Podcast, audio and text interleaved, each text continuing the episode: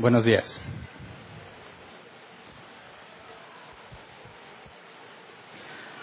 El día de hoy vamos a ver la parte final de vivir en santidad, la parte número 9. El nombre del tema es crecimiento. Y después de analizar con cierta profundidad el tema de vivir en santidad, me parece que esto es lo último que necesitamos tocar. Obviamente, como lo dije el domingo pasado, hay mucho que estudiar al respecto. Pero me parece que podemos redondear el tema entendiendo el crecimiento. Vimos que la santidad es gradual, así que tenemos que hacernos la pregunta de si estamos creciendo o no y cómo podemos saberlo. El domingo pasado estudiamos el tema de calcular el costo, calcular el costo de vivir en santidad, ¿verdad? De seguir a Cristo. Y dijimos que teníamos que ser como aquel que se encontró un tesoro escondido o la perla de gran precio. Vamos a Mateo 13, versículo 44 al 46. Dice, el reino de los cielos es como un tesoro escondido en un campo. Cuando un hombre lo descubrió, lo volvió a esconder, y lleno de alegría fue y vendió todo lo que tenía y compró ese campo. También se parece el reino de los cielos a un comerciante que andaba buscando perlas finas. Cuando encontró una de gran valor, fue y vendió todo lo que tenía y la compró. Hablamos de calcular el costo no en el sentido de saber si le entras o no, no, ya naciste de nuevo. Calcular el costo tiene que ver con tener consideración, tener cuidado, estar consciente de hacer todo lo que se requiere para poder cumplirlo. En ambos casos, tanto el que se encuentra el tesoro escondido como la perla de gran precio, calcularon el costo y determinaron que les costaría todo. Y lo dejaron todo con tal de tenerlo. Eso es lo que debemos hacer nosotros. El tema pasado estuvimos viendo cuáles son los beneficios, ¿verdad? Dijimos que es infinitamente valioso. No se compara la vida terrenal con lo que viene. Entonces, si nos estamos esforzando, como dijimos, por vivir en santidad, calculamos el costo y hemos decidido pagarlo y hacemos todo lo posible por hacer todo lo que corresponde, la siguiente pregunta que debemos hacernos es, estamos creciendo en santidad, estamos avanzando, pero principalmente es como lo sabemos, ¿verdad? Como lo sabemos. Si nos comparamos con Cristo, sabemos que nos falta mucho, ¿verdad? Así que algunos, en lugar de compararse con Cristo, se comparan con sus hermanos y tratan de determinar si están avanzando o no, si tienen más santidad o no. Pero ese parámetro es válido. Podemos, con nuestra visión limitada, ¿verdad? Nosotros no vemos el corazón, vemos nada más lo exterior. Podríamos, viendo lo exterior, comparar si realmente somos más santos que alguien más. Conocemos la vida de esa persona para determinar qué tanta santidad tiene. Hay cosas visibles, como lo hemos visto, pero aún esas cosas visibles pueden ser falsas, ¿verdad? Puede ser solamente una justicia externa, cosas que hacemos para aparentar ser cristianos, pero en realidad no hay nada interno. Entonces, lo que vamos a estudiar hoy es cómo sabemos que estamos creciendo cómo es este crecimiento y cómo podemos determinar si estamos avanzando o no sin compararnos con nuestros hermanos. Y antes de empezar a estudiar, por favor, así como estamos, vamos a orar. Dios mío, queremos poner este tiempo en tus manos para que hagas tu voluntad entre nosotros. Concédenos aprender al estudiar, Señor, que tu Espíritu Santo abra nuestras mentes para que podamos entenderlo. Hacemos nuestra labor, Señor, la parte que nos corresponde, leer, escudriñar, pero nada podríamos aprender si tú no nos enseñas. Tú eres quien nos permite comprender, entender y sobre todo ponerlo en práctica. Así que te rogamos que nos guíes y nos ponemos en tus manos. Amén. Muy bien. ¿Has crecido en santidad? ¿Cuánto tiempo tienes de cristiano? Quien tiene pocos meses de haber nacido de nuevo, estoy seguro que está consciente de que ha cambiado inmensamente, ¿verdad? Ya no eres el que eras, eres una nueva criatura. No nada más tú, lo ven todos los que te conocen, te dicen que no eres el mismo, eres diferente. Así que poco nos preocupamos cuando recién nacimos de nuevo, ¿verdad? Porque decimos, realmente soy otro hombre y, vivimos felices y contentos, pero conforme empiece a pasar el tiempo y vengan las dificultades de las cuales Jesús dijo que vendrían, nuestra santidad va a empezar a ser cuestionada por nosotros mismos y por los que nos conocen. Aún vamos a tener cosas que no hemos dejado atrás. que no sabíamos que siguen vivas en nosotros y debemos hacer que mueran. Ya estudiamos la mortificación, ya estudiamos la vivificación. Entonces, cuando empiezas a avanzar, después de que vas dejando el nuevo nacimiento en el tiempo atrás, empiezas a cuestionarte si realmente estás avanzando o no. Y es donde podemos caer en esta trampa en la cual caemos muchos de buscar personajes públicos y compararnos con ellos. Se convierten estas celebridades cristianas en parámetros a seguir, en personas a imitar, y no siempre es correcto. Sobre todo porque estamos muy limitados y tendemos a idealizar lo que la otra persona hace. ¿Qué es lo que vemos? Videos en Internet y solamente conoces de esa persona lo que ves en esos videos. Así que todo lo que esas personas hagan en su vida privada no lo conoces y tienes que imaginarlo. Te imaginas cómo trata los asuntos de la vida, cómo trata las dificultades cuando hay disputas, cómo trataría a los demás, no lo sabes, pero te has propuesto ser como él porque desde tu imaginación has concluido que es una persona más santa que tú. Y tal vez sí, pero eso te lleva a imitar cosas que no debieras estar imitando y sobre todo a tratar de ser un clon de esa persona. Empiezas a hablar como esa persona, empiezas a hacer los ademanes que esa persona hace, empiezas a citar las frases de esa persona en lugar de citar la escritura y empiezas a hacer una mala copia, ¿verdad? Tratamos de aparentar que estamos avanzando tratando de imitar lo que otro está haciendo, pero ese no es el parámetro correcto. Sabes que debes compararte con Cristo, pero Cristo está tan lejos de nosotros que decimos, bueno, vamos a compararnos con algo más alcanzable. Y ahí es donde comenzamos a tener errores. Porque tratar de determinar si estás avanzando o no se convierte en un asunto de con quién te estás comparando. Hay una frase que no es cristiana y no me acuerdo del autor, pero me parece verdadera. Dice que los miserables buscan a otros más miserables para sentirse felices. ¿Verdad? Si pusiéramos si yo te hiciera una pregunta, ¿qué tan rico económicamente eres? ¿Qué me responderías? ¿Mucho? ¿Poco? ¿O depende de con quién te compare? ¿Qué tan inteligente eres? ¿Muy inteligente? ¿Poco inteligente? ¿O depende con quién te compare? Ese es un error muy común en los cristianos y en el mundo secular. Te sientes el más listo hasta que llega otro más listo, ¿verdad? Y cuando sabes que no eres el más listo, entonces dejas de compararte con los que son más listos que tú y buscas a unos que consideras menos listos y te sientes bien. Cuando quieres medir tu riqueza, ves que unos tienen mucho y no te comparas con ellos. Vas y te comparas con los que tienen menos y te sientes feliz. Eres un miserable que necesita compararse con otros miserables, más miserables que tú, para sentirse feliz. Y eso es algo que debemos evitar. Entonces, hablar del crecimiento en la santidad, partiendo de todo lo que hemos estudiado, debiéramos entenderlo como un, un requisito bíblico. Es algo que todos debemos hacer. El problema es que no necesariamente sabemos cómo hacerlo. Caemos en la trampa que se ve mucho en la juventud actual, el pensar que leer todos los libros que puedas te va a hacer crecer. Mientras más libros leas, más inteligente o más santo has de ser. Pero mira, si pasaste por la escuela, simplemente la educación primaria, ¿qué tantas cosas leíste en geografía y cuántas te acuerdas? ¿Qué tanto estudiaste sobre gramática, gramática y ortografía y qué tanto conservas? Podrás leer todos los libros del mundo y eso no garantiza que crezcas. ¿Me explico? Le he preguntado a personas que qué hacen para crecer y dicen que leen o escuchan predicaciones siempre. Eso es bueno, pero eso no te garantiza que vas a avanzar, ¿verdad? Porque una cosa es que acumules conocimiento y otra cosa es que tengas entendimiento. Y que de ese entendimiento lo lleves a la práctica, ¿verdad? Por eso es que nos confundimos. Entonces, quisiera que vayamos primero a la Biblia para ver que la Biblia nos demanda que crezcamos. Por ejemplo, segunda de Pedro 3, 18. Dice, más bien, crezcan en la gracia y en el conocimiento de nuestro Señor y Salvador Jesucristo.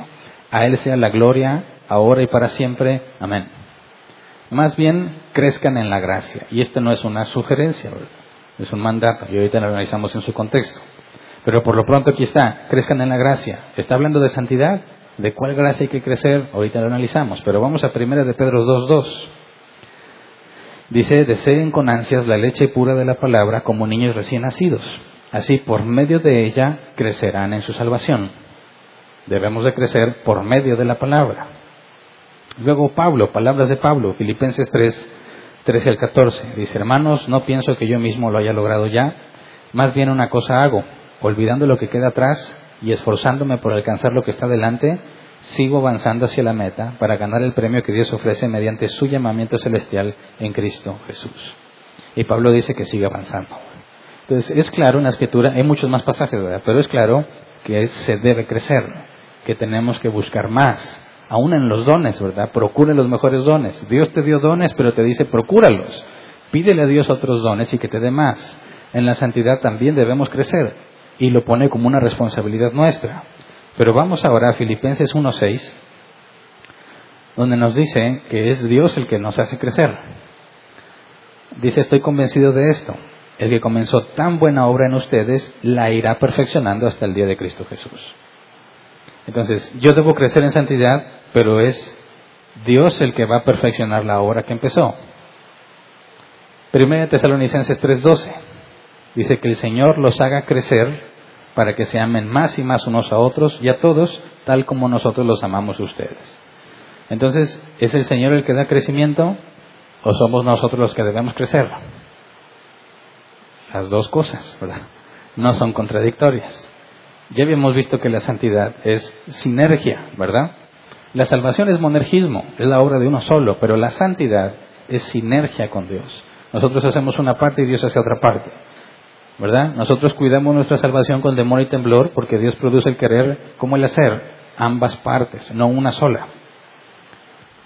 Entonces, si debemos esforzarnos por crecer, ese simple hecho demuestra que la santidad es gradual. Vamos de menos a más, ¿verdad? Y tenemos que esforzarnos por crecer. Ahora, quiero que analicemos, por favor, lo que nos dijo Pedro en cuanto a crecer en gracia.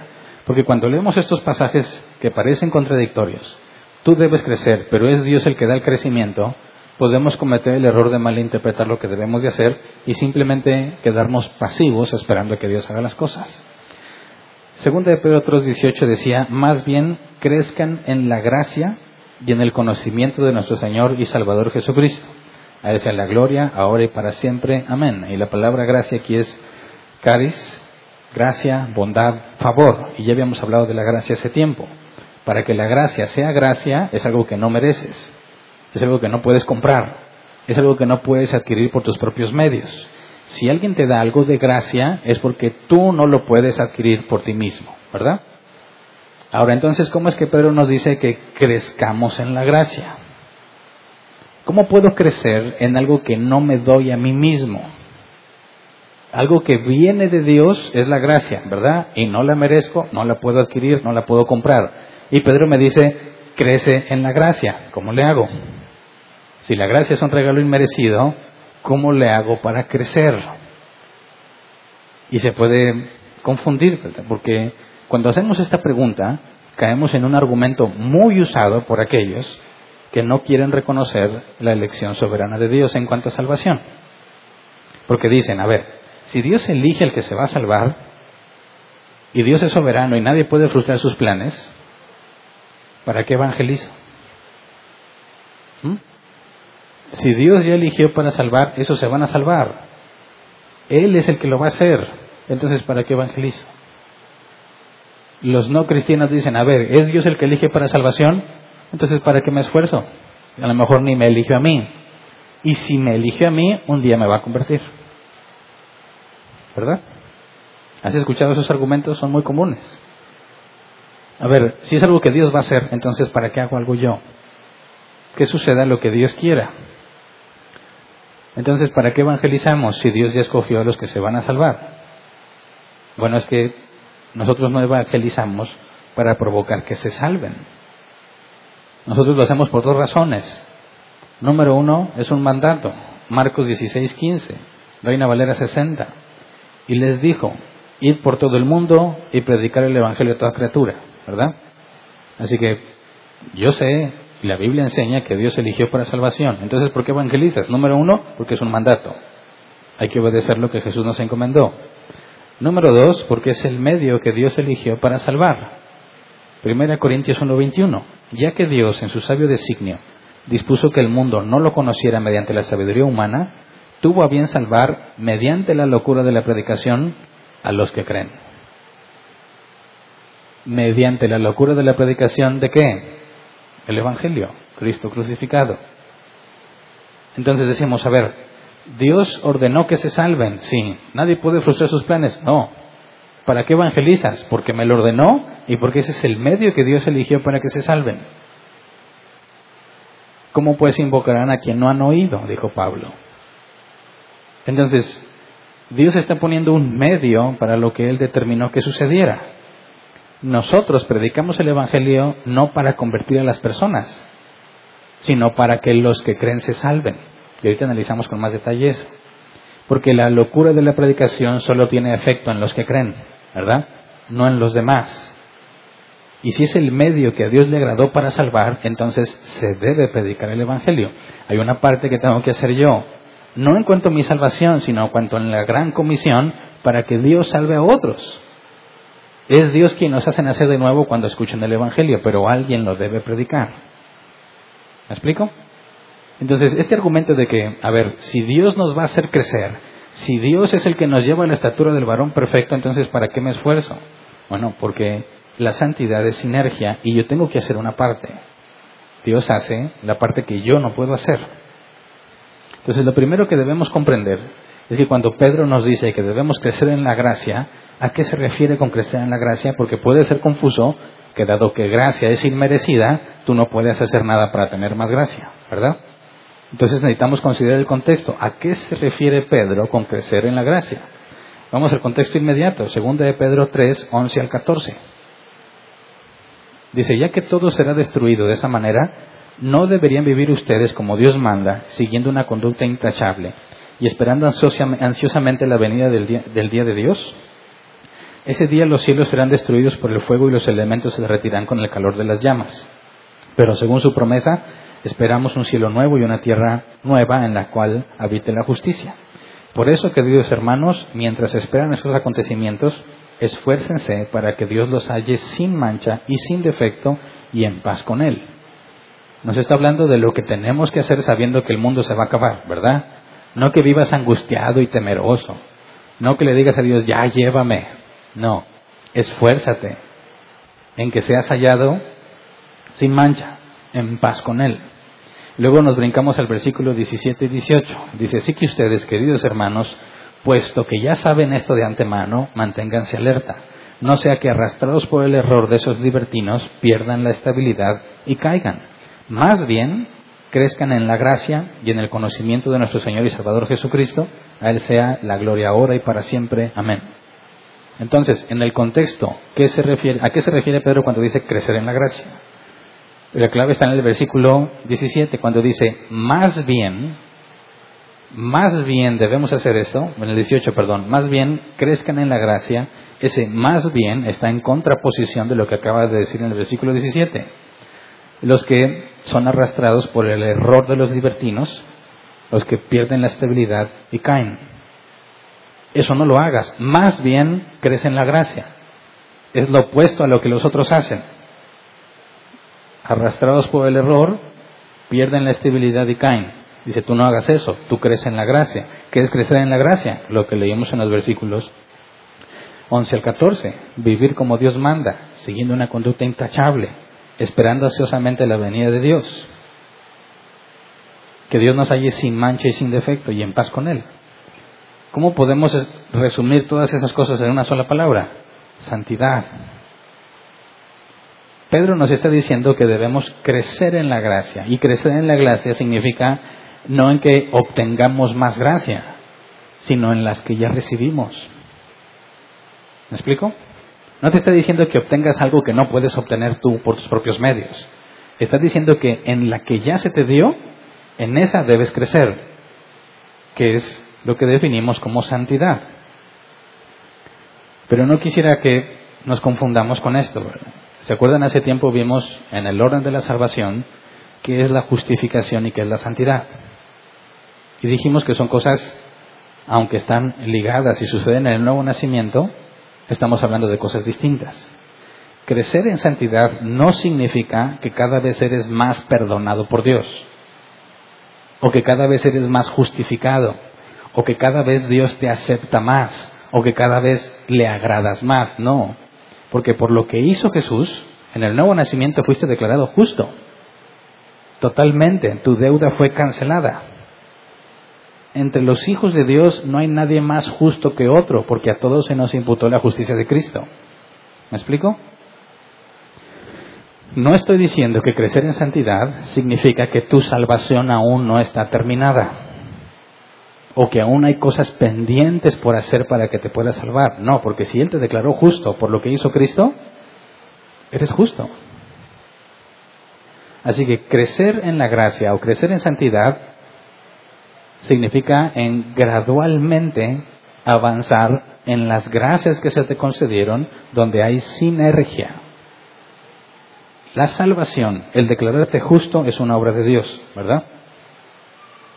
Tú no puedes cambiar eso. Y no puedes ser menos justo de lo que Él ya te declaró.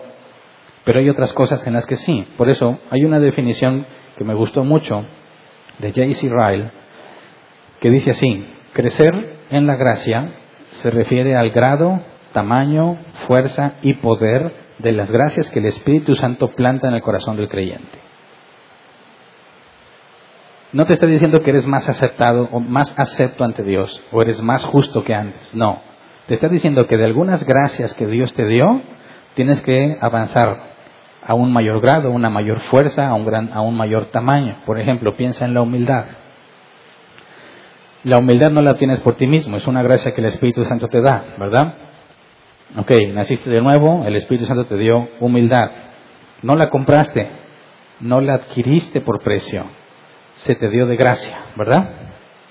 Ahora, ¿puedes crecer en humildad? ¿Sí o no?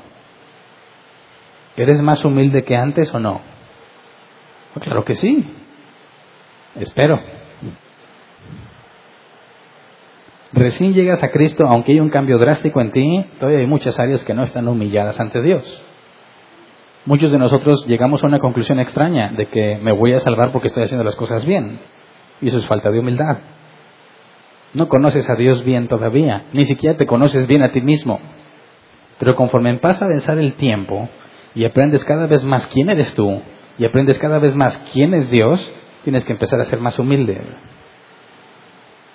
Entonces, la humildad es una gracia que el Espíritu Santo te dio, pero tú tienes que crecer en humildad.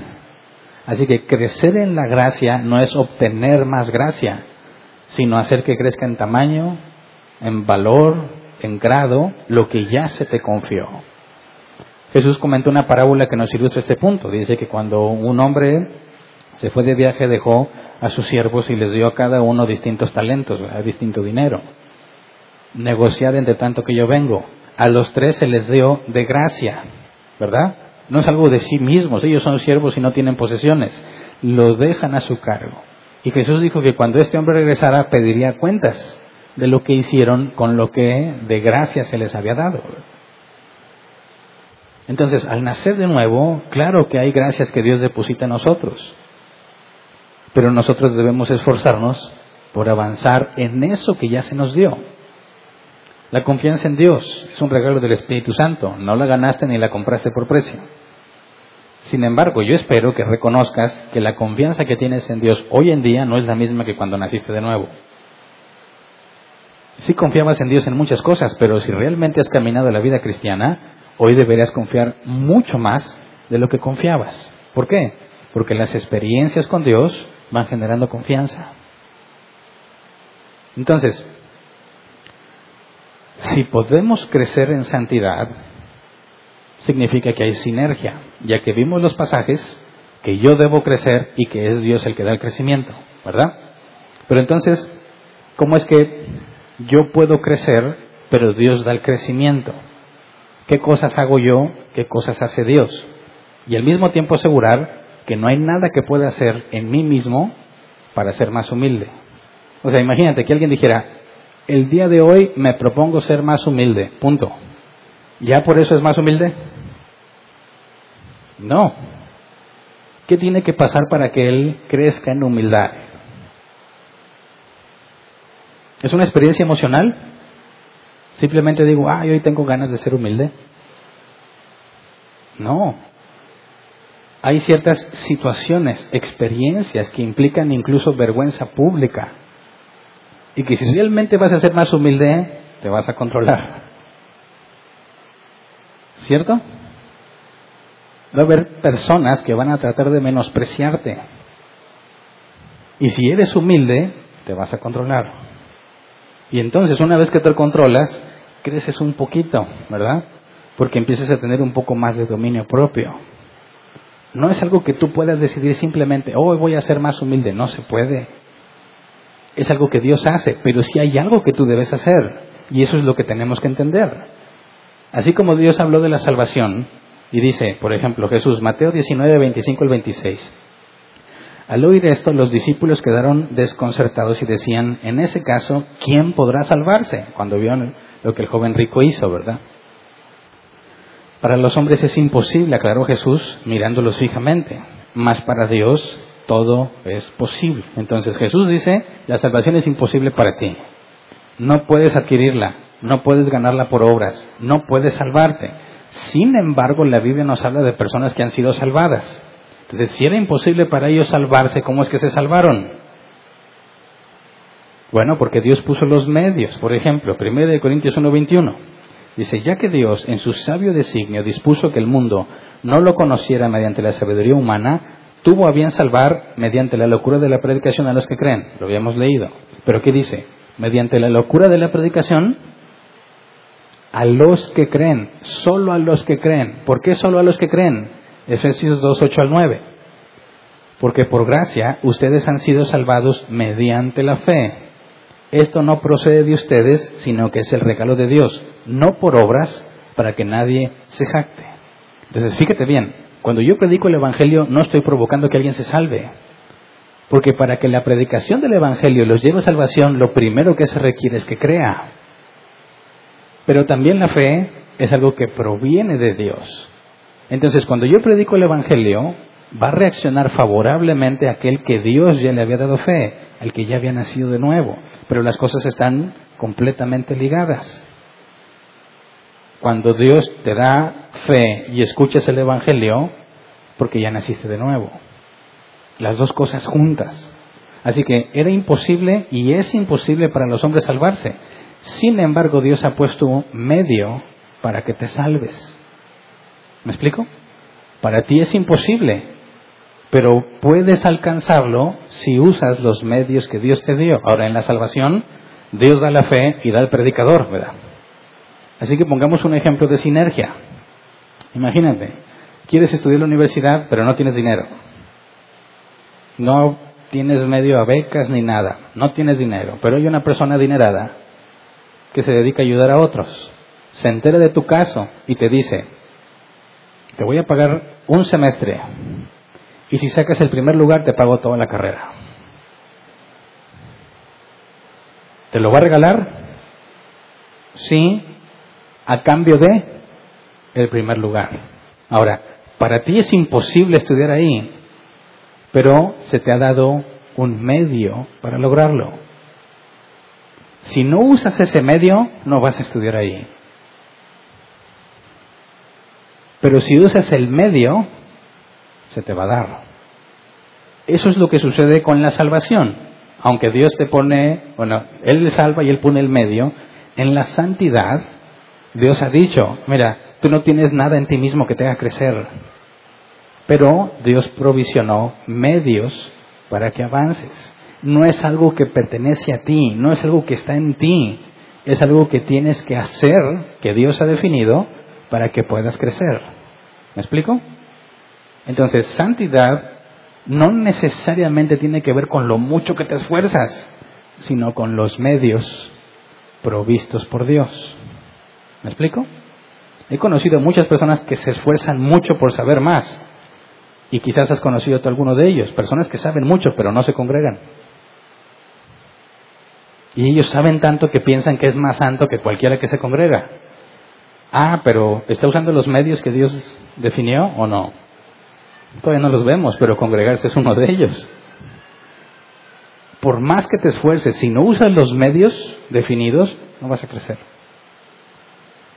dice, oye, yo me puedo salvar porque aunque no creo en Cristo, yo creo que hay un Dios. ¿Cuál es el único medio para llegar al Padre? Cristo. Y si no es por medio de Cristo, no hay salvación. Oye, pero yo siempre me porté bien. Siempre me congregué con otros que pensaban igual que yo, sí, pero si no es por Cristo, no hay salvación. Así que esto es lo importante. Si vamos a crecer en santidad, y ya vimos que nos tenemos que esforzar mucho, ahora hay que saber bíblicamente cuáles son los medios para asegurar que estamos avanzando y de ahí podemos saber si estamos avanzando o no. Entonces, ¿cuáles son los medios? ¿Cuál es la clave, el secreto para avanzar? ¿Cómo le hacemos para poder cada vez más ser como Cristo? Y normalmente pensamos que son cosas muy difíciles y estamos dispuestos a hacerlas si se ven difíciles. Hay que escalar esa montaña. Sí, yo lo hago. ¿Se acuerdan de Namán, el leproso? Que va con Eliseo porque alguien le habló del poder de Eliseo, que Dios obraba a través de Eliseo, y que Eliseo podía quitarle la lepra, y que cuando llegó, apenas llegó, Eliseo le dijo a Giesi, su siervo, ve dile que se zambulla siete veces en el Jordán, para que se le quite la lepra, ¿verdad? Sale el siervo y le dice, oye, Eliseo dice que te vayas a zambullir siete veces al Jordán. el Jordán es un río feo, ¿verdad? El agua se ve sucia. ¿Qué hizo Namán? ¿Cómo? O sea, lo voy a poner en palabras de Hernán Valdez. ¿No sabes quién soy yo? Era un funcionario altísimo. No hay ríos mejores que el Jordán. O sea, ¿a poco ir a zambullirme en ese río feo me va a sanar? Me hubieras pedido cualquier cosa y lo hubiera hecho, pero no me pidas eso. Y se va, ¿verdad? Pero quien le aconsejó que fuera que Eliseo, un siervo de él que era israelita, Dice, si te hubiera pedido algo bien difícil, ¿lo hubieras hecho? Sí. ¿Qué tan difícil es ahí ir al Jordán y zambullirte siete veces? Se lo hace recapacitar, se zambulle siete veces y sale limpio. Ahora, ¿qué es, ¿cuáles son los medios que Dios ha provisto para avanzar en santidad? ¿Cuántos libros hay que leer? ¿Cuántas concordancias bíblicas? Dime, dime cuál es el comentario clave la Biblia de Estudio MacArthur. Dime, ¿cuál es el diccionario inglés, español, hebreo que te da la sabiduría? No, nada de eso. Son cosas útiles, pero eso no te hace crecer en santidad. Los medios son simples y al alcance de todos.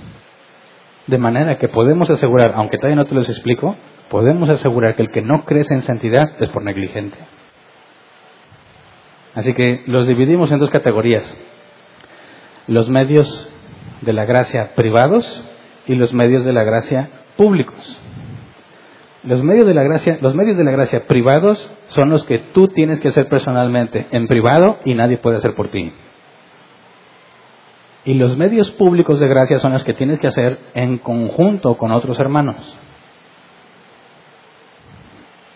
Medios privados. Oración, lectura de la Biblia, meditación y autoexamen. Meditación y autoexamen es una sola, ¿eh?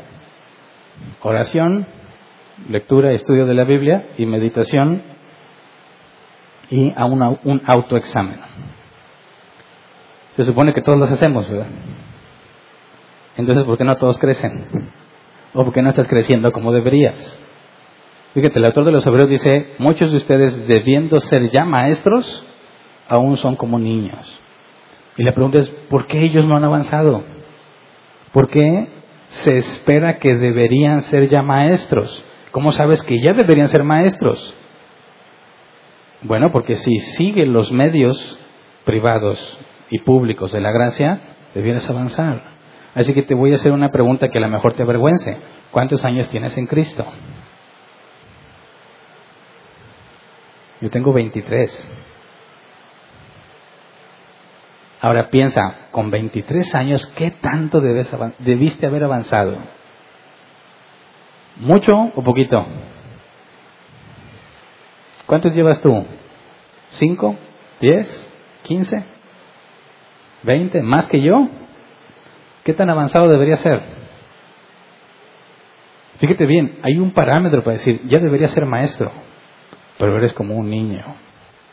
Y no está hablando de que eres tierno, inocente, no, está hablando de la falta de madurez.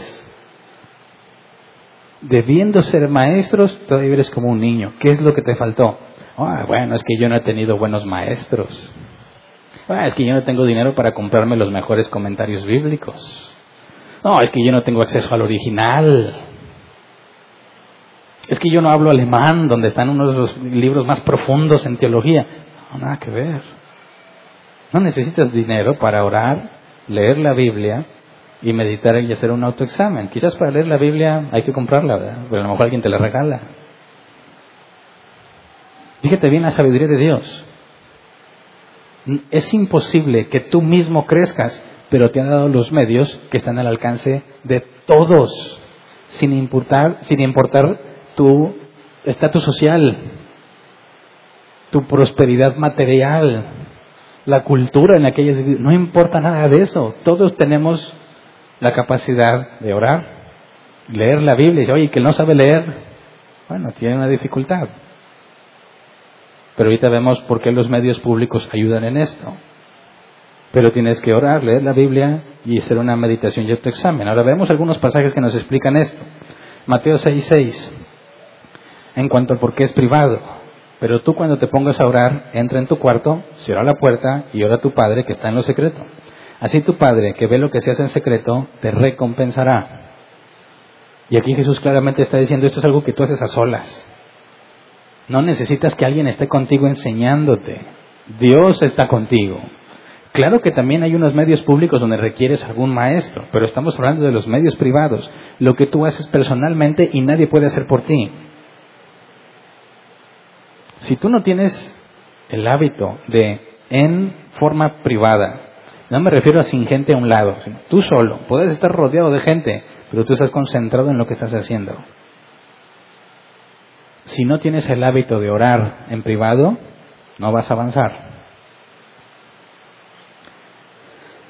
Salmos 1, 1 al 3, de donde tenemos el nombre como iglesia. Dichoso el hombre que no sigue el consejo de los malvados, ni se detiene en la senda de los pecadores, ni cultiva la amistad de los blasfemos, sino que en la ley del Señor se deleita y día y noche medita en ella.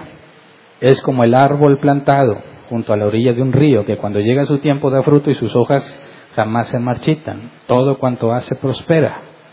¿Por qué el árbol plantado junto a corrientes de agua es el que siempre da fruto a su tiempo? Porque tiene el agua. Está plantado en un lugar donde tiene los medios para que eso pase. ¿Y qué es lo que dice el salmista? En la ley del Señor se deleita, o sea, le agrada, se complace y día y noche medita en ella. ¿Qué es esto de meditar la palabra? Decimos en México masticarla, ¿verdad? ¿Leíste algo?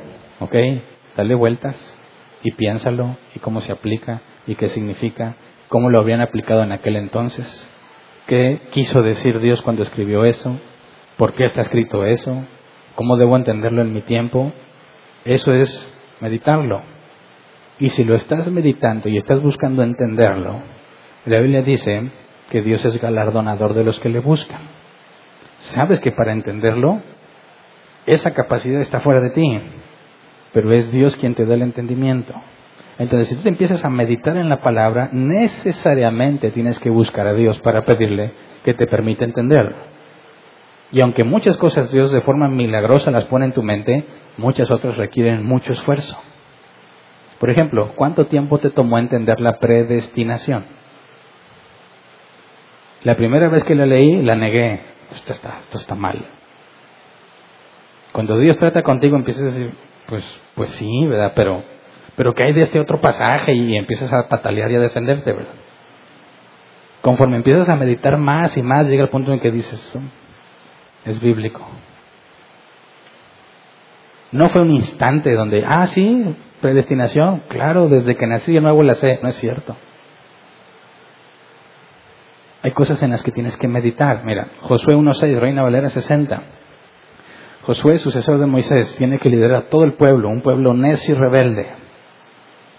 Ya está en la generación de los que va a entrar, ¿verdad? Está muy depurado, pero sigue habiendo dificultades. Josué 1.6, nunca se apartará de tu boca este libro de la ley, sino que de día y de noche meditarás en él. Lo mismo que dijo el salmista, pero dice, para que guardes y hagas conforme a todo lo que en él está escrito, porque entonces harás prosperar tu camino y todo te saldrá bien. Ahora, aquí los de la prosperidad, pues en este pasaje dicen, ¿quieres que te vaya bien en las finanzas? ¿Quieres que te vaya bien en todo? Pues estudia la Biblia. No es cierto. No está hablando de que todo te va a salir bien, está hablando en la perspectiva y en el contexto de Josué de que te va a salir bien porque vas a cumplir con lo que Dios te encomendó. A nosotros se nos han mandado ser santos. Si hacemos esto, nos va a ir bien. Entonces, nunca se apartará de tu boca. Hay que estar hablando. Fíjate bien, tenemos el hábito algunos de leer, pero no de hablarlo. Muchas veces les he dicho, no vas a comprender bien algo hasta que lo expliques. ¿Se acuerdan? Porque te lo dicen, ¿estás de acuerdo? Sí, sí, fácil. Ah, y luego te preguntan, a ver esto. No, a ver. No, no entiendo, no me acuerdo. No, es que no lo has entendido. Cuando te pregunto, entiendo y me dices que sí, no entendiste, solamente estás de acuerdo. Para entenderlo, tienes que transmitírselo a alguien. Ahí es donde te das cuenta realmente si entendiste o no, o qué partes entendiste y cuáles no. Nunca se apartará de tu boca este libro de la ley. Tenemos que estar hablando constantemente de la escritura, sino que de día y, noche, y de noche meditarás en él para que guardes y hagas conforme a todo lo que en él está escrito. Y esta es la parte de meditación y autoexamen. Si estás aprendiendo cosas y las estás entendiendo, por consecuencia invariable, lo debes aplicar. Por eso, es bueno que leas muchos libros, qué bueno, pero eso no te hace sabio. Eso no te hace crecer en santidad hasta que lo apliques. Y si te leíste 15 libros y quieres empezar a aplicarlos, ya no te vas a acordar ni de qué tienes que hacer. ¿Verdad? Entonces no confundamos el acumular conocimiento con el avanzar en santidad no, se, no podemos confundir tener conocimiento y tener sabiduría. Sabiduría es saber cómo. Y tiene que ver con la aplicación del conocimiento que recibiste. Entonces, cuando oramos, leemos la Biblia, meditamos y nos autoexaminamos, estamos haciendo que nosotros mismos nos saturemos de las cosas de Dios y que pongamos como parámetro su palabra en todo lo que hacemos.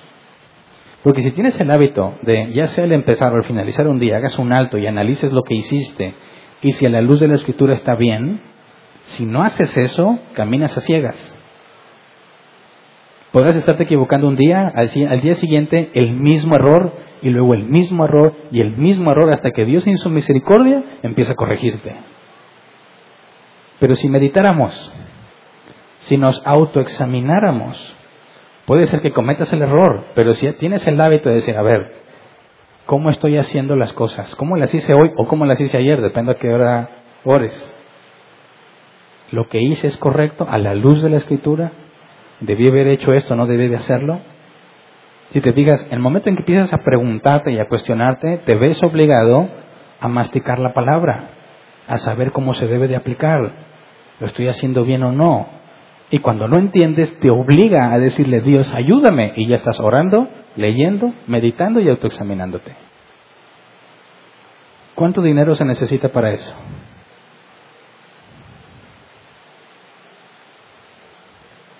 ¿Necesitas a alguien más para hacer eso? Eso está al alcance de todos, de todos. Y eso debe generar consecuencias en ti, que ahorita las vamos a analizar. Pero si nada más oras y no lees y no meditas, no te va a servir de mucho. Si no oras, nada más lees, así estuvo un tiempo de mi vida yo. Tengo que leer, tengo que leer. El pan diario, ¿verdad? ¿Quiénes tenían de esos? en la mesa, ¿verdad? Es el pan, tiene que estar en la mesa. Me levanto, oh, se me está haciendo tarde, eh, no he leído la Biblia. No sé, más mis planes son de bien o no sé qué, versículos finamente escogidos para que todo hable bien, ¿verdad? Amén, ya leí, vámonos. Me regañaron, no, eso no es leer. Okay. Un capítulo diario. Me levantabas, capítulo, ¿no? Listo, vámonos, ya leí. Tratas de cumplir con lo que se te demandó. ¿Qué tanto has leído? Ya me acabé la carta de Juan. Órale. Tú si eres cristiano. Mira, no entendí nada, pero la leí. Y luego en la Reina Valera 60. ¿Quién sabe qué cosas decía ahí? Muchas palabras que no entendí, pero yo ya me sentía espiritual porque leía la Biblia. No, no, no me hizo avanzar, créeme. Poco algunas cosas que podías comprender, no, no avanzas. Dices, bueno, oro y leo. Ok, Señor, te pongo en, manos, pongo en tus manos este día, te pido que me guardes, bendice a todos los niños de África, a todos los niños de la colonia, a todos los cristianos que están sufriendo persecución. Amén. Leo mi capítulo y me voy. Eso tampoco te hace avanzar. Porque no estás meditando ni autoexaminándote en lo que haces. Tienen que ser las tres cosas juntas. Si no, no avanzas. Oras, lees, meditas y te autoexaminas. Y eso va a generar que cada día al menos una cosita pequeñita la cambies. Y al día siguiente otra cosita pequeñita la cambias. Y al día siguiente otra. Y si ya tienes 10 años en Cristo, ¿qué debiera empezar a notarse? Desde hace mucho tiempo. Que estás avanzando al menos una pequeña cosita cada día. ¿Me explico? Claro que se necesita tiempo para avanzar en santidad. Algunos necesitan más tiempo que otros. Pero no puedes negar que sin los medios privados no vas a avanzar. ¿Verdad? Entonces, fíjate, está muy de moda que la gente cada vez trate más de presumir en línea lo mucho que saben. O cuando se reúnen en lugar de asegurarle, de asegurar de que le entiendas, te quiere apantallar con todo su vocabulario teológico extremadamente complejo y a una velocidad indiscriminada. No, no, tú estás a otro nivel, dicen. No, no caigas en esa trampa. Tendrá mucha labia. Te dice términos muy complejos, pero lo único que demuestra es que no te ama porque sabe que no le estás entendiendo nada. Y se deleita al ver tu cara de what. Uh, eso los hincha. No, yo quiero hablar con gente de mi nivel, gente que sí me puedas debatir. Tú estás envanecido buscando tu propia gloria. Dijo Pablo, prefiero decir una sola palabra que me entiendas que muchas que no vas a comprender. Eso te demuestra que podrá tener su mente llena de conocimiento, pero está vacío. No está creciendo en santidad, está envanecido en todo lo que sabe y está tratando de demostrarles a todos lo mucho que sabe. Eso a nada ayuda. Por eso, cuando hables de santidad, no digas, yo no he leído tanto como ellos. Yo no he ido a clases especiales de algo. Yo no fui al seminario. ¿Eso qué? ¿Cuál seminario fue David? ¿A cuál seminario fue Enoch? No significa que sea mal que vayas, pero eso no te va a hacer santo. ¿Me explico? Un día Dios me permite a mí estudiar la maestría que quiero estudiar. Y si tú como yo decías irte al extranjero a estudiar y dedicarte de lleno, pero pues tenemos otras ocupaciones, además de la falta de dinero, eso no significa que no puedas crecer en santidad. Los medios que ya puso están a tu alcance. Dice la Escritura, no digas, ¿quién subirá al cielo? ¿O quién irá al abismo? No, la palabra está cerca de ti, en tu boca y en tu corazón. Es lo que Romanos 10, 9 dice, que si confiesas con tu boca que Jesús es el Señor. Está haciendo referencia a lo que se dijo en eso. No digas que es inalcanzable, lo tienes ahí. Y Dios nos ha dado los medios, todos lo podemos usar. ¿Por qué no los usas? Porque no quieres. ¿Verdad? Ahora esos son los medios privados. ¿Cuáles son los medios públicos? Congregarse. Mira, vamos a Efesios 4, 11 al 16. Efesios 4, 11 al 16. Dice él mismo, constituyó unos apóstoles, a otros profetas, a otros evangelistas y a otros pastores y maestros, a fin de capacitar al pueblo de Dios para la obra de servicio, para edificar el cuerpo de Cristo. De este modo, todos llegaremos a la unidad de la fe y de conocimiento del Hijo de Dios, a una humanidad perfecta que se conforma en la plena estatura de Cristo Así ya no seremos niños zarandeados por las olas y llevados de aquí para allá por todo viento de enseñanza y por la astucia y los artificios de quienes emplean artimañas engañosas. Más bien, al vivir la verdad con amor, creceremos hasta ser en todo como aquel que es la cabeza, es decir, Cristo. Por su acción, todo el cuerpo crece y se edifica en amor, sostenido y ajustado por todos los ligamentos según la actividad propia de cada miembro. Y en estos pasajes nos habla de la sinergia necesaria para la santidad de forma pública. Porque dice el final, Él, por su acción, o sea, Jesús, todo el cuerpo crece y se edifica. Es por lo que Jesús hace, ¿ok? ¿Y cuál es el medio de los que está hablando aquí? Dice, Él constituyó unos profetas, evangelistas, pastores y maestros. ¿Esos dónde sirven? En la iglesia visible, en la congregación. ¿Y para qué sirven? Para que crezcas. Tanto el que sirve como el que está siendo servido tanto el que enseña como el que está siendo enseñado, porque el que enseña primero tuvo que aprender. Y luego el que enseña, perdón, el que es enseñado aprende y puede poner en práctica. Fíjate bien, muchos desprecian congregarse.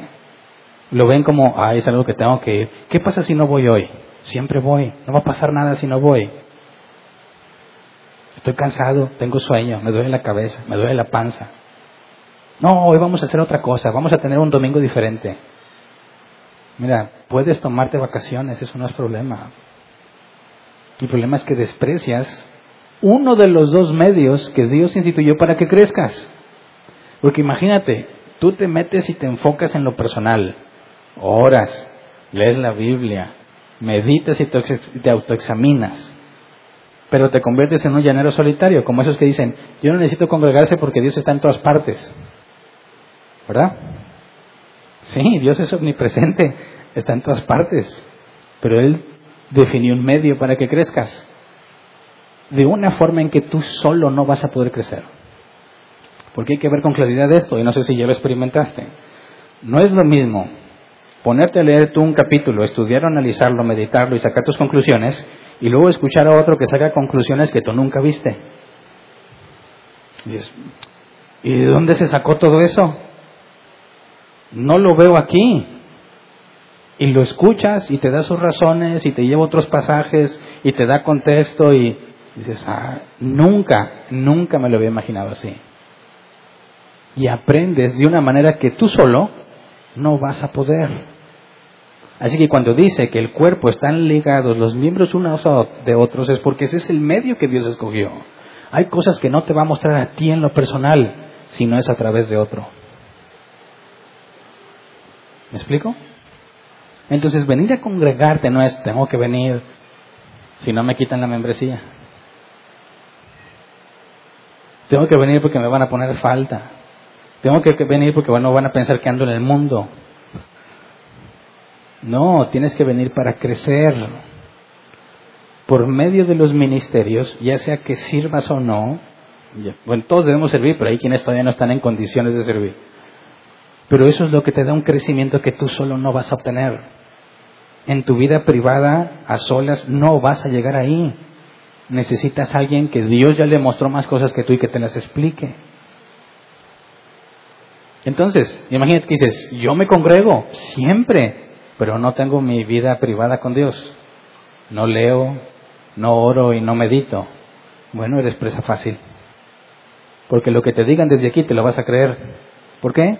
porque no tienes forma de comparar ni de validar, porque no lees, porque no meditas. Por eso hay tanta gente engañada. Ah, fiel, fielísimo. A la, no falta una sola reunión, pero es un ignorante porque no estudia. Por eso fácilmente los engañan. No vas a crecer si dependes de lo que otros te dicen. ¿Me explico?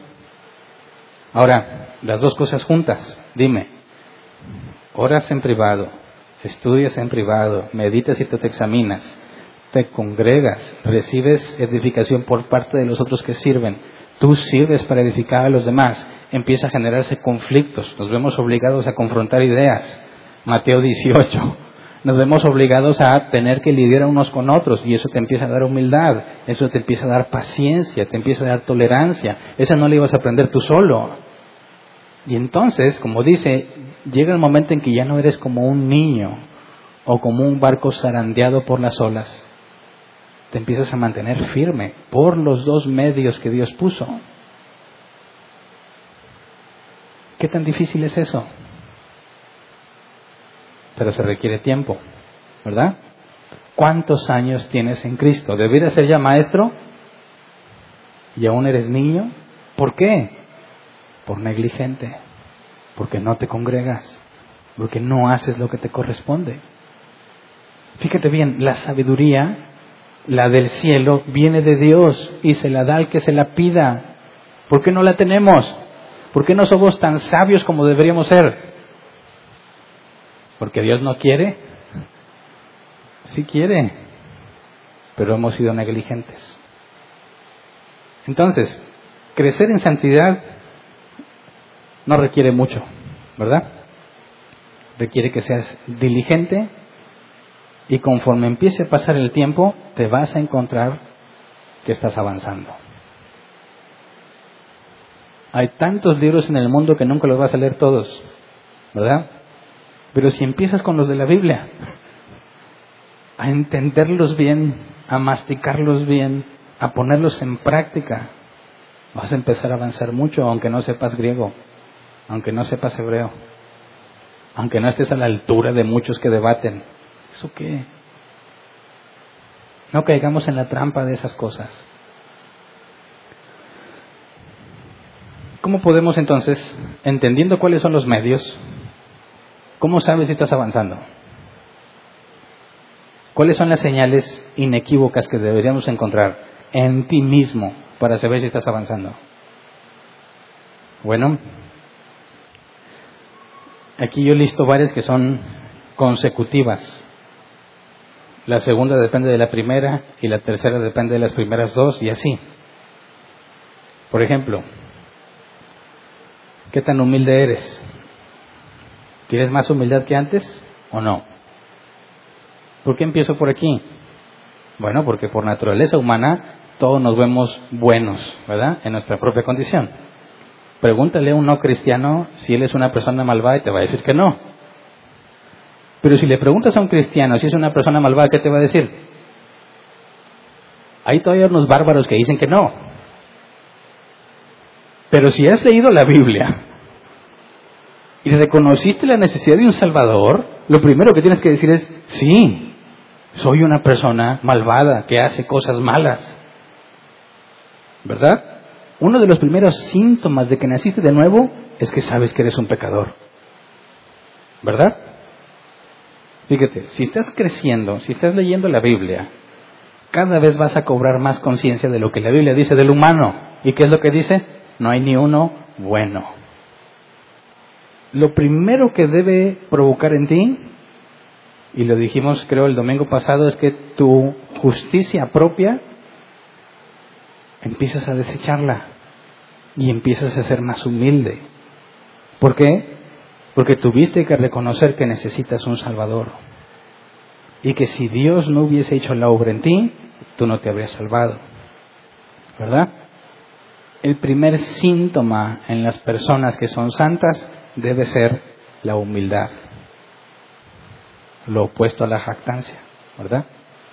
Hay otra frase de Jay Israel que me gustó mucho, dice, entre más madurez alcanzas, más como el maíz inclinas la cabeza.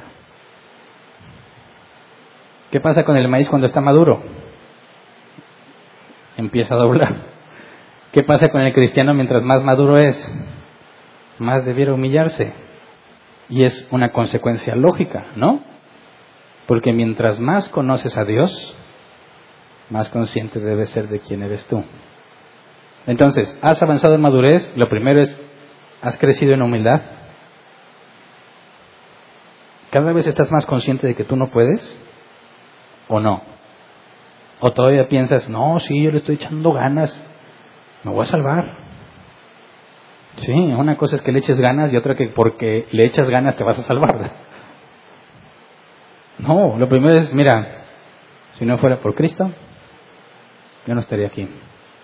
Ahora, si has empezado a reconocer que tú no eres capaz de salvarte, y como el maíz cada vez doblas más la cabeza, la siguiente pregunta es, ¿confías más en Dios y lo amas más? O sea, compárate de aquí a un tiempo, ¿verdad? ¿Confías ahora más y amas más a Dios que antes o no? Porque si sabes que Él es el que te transforma, que dependes de Él, sabes que no eres tú, eso te debe llevar a qué? A descansar más en Él, ¿verdad?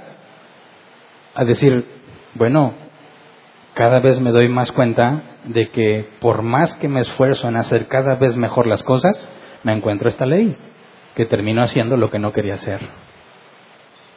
Entonces soy un miserable. Más gracias sean dadas a Dios por medio de Jesucristo, dice el apóstol Pablo. Tienes que empezar a confiar más en Dios. Y decir, Dios, gracias porque no es por mí. Acuérdate, buscamos la santidad no para salvarnos, sino porque fuimos salvos tienes que empezar a, darte cuenta que no es que porque te portas bien te vas a salvar, sino que me debo portar bien porque ya fui salvo. Entonces tengo que confiar más en Dios, cada vez confío menos en mí. Y si tengo que empezar a confiar en Dios, me voy a dar cuenta que cada vez lo conozco más. Cada vez me doy cuenta que Él es mi Salvador, que Él es mi sacerdote, que Él es mi intercesor, que Él es mi médico, que Él es mi proveedor. Y tengo que empezar a amarlo más por consecuencia natural, porque cada vez lo conozco, lo conozco más y por eso confío más. Siguiente. ¿Has dejado de hacer cosas que no debías hacer y has hecho las que debías hacer?